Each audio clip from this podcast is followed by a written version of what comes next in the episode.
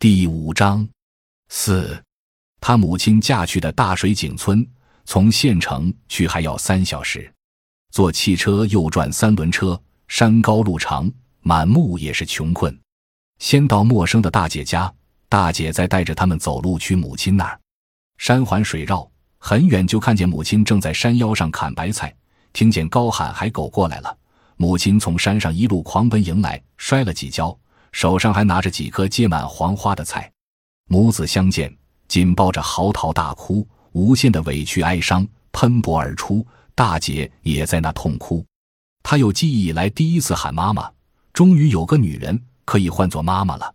同母异父的妹妹还很小，也摇摇摆摆赶来，还搬了一把凳子让她坐，很懂事的开口就喊哥哥。骨肉离散后的荒年重逢，便是平生最大的节日。那天晚上，继父挑着他的木匠行头也回来了。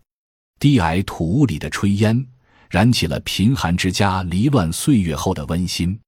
妈妈和大姐哭了好久，说每年给路费要你回来，为什么现在才回？儿子还在哭诉怨由妈妈的抛弃。同样委屈的妈妈不断解释，是奶奶不许带你回来。儿子才开始慢慢理解人世间的无奈和勉强。木匠继父是个老实人，地主的儿子，上过高中，却只能走四方卖手艺养家。妈妈要供养儿子读书，继父没儿子，要他改姓。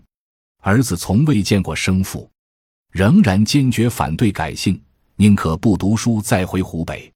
继父建议说，要不在这里先姓熊，回到湖北姓黄。儿子说：“这个也不行。”继父只好妥协。第二天上午，就把他送到罗家坪乡中学住读。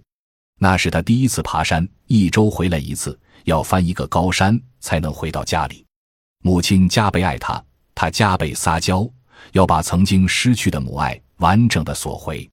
他比妹妹大三岁，继父一直对他是同级处，但他喊爸爸的时候，依旧有点尴尬。他不辞而别。奶奶带着叔叔和村里的人跑到他舅舅家去要人。二舅说他那么小，你们就让他去窑厂打工，他应该跟他妈妈读书。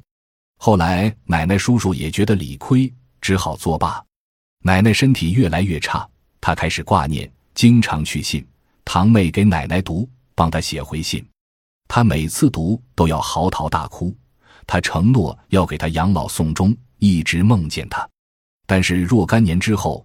他赶回去，跪哭的只是奶奶的一座孤坟。暑假过年，他都要回去看奶奶，穿着妈妈买的白色运动鞋回去。他开始理解妈妈，也更理解奶奶在那个时代的选择。贫贱之家百事哀，很难说谁对谁错。